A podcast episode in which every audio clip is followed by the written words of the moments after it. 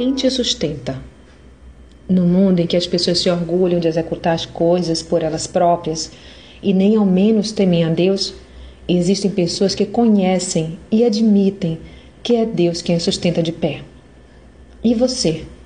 Anda se exaltando por aí ou glorifica a Deus por todas as coisas?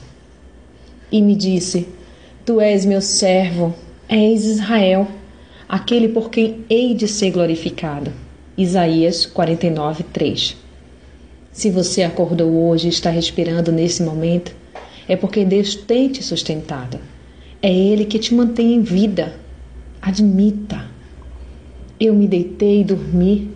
Acordei porque o Senhor me sustentou. Salmos 3, 5.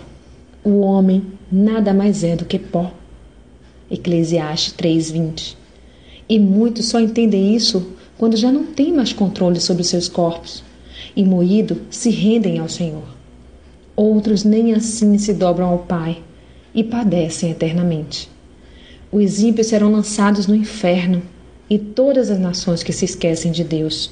Salmos 9, 17. Portanto, lembre-se de que sem Deus nada podeis fazer. João 15, 5. E você, que nega e até zomba de Deus, Ponha tua boca no pó. Talvez ainda haja esperança. Lamentações 3:29. Sou Sayonara Marques. Minha página no Facebook é Despertar Espiritual Diário. Fique na paz de Deus.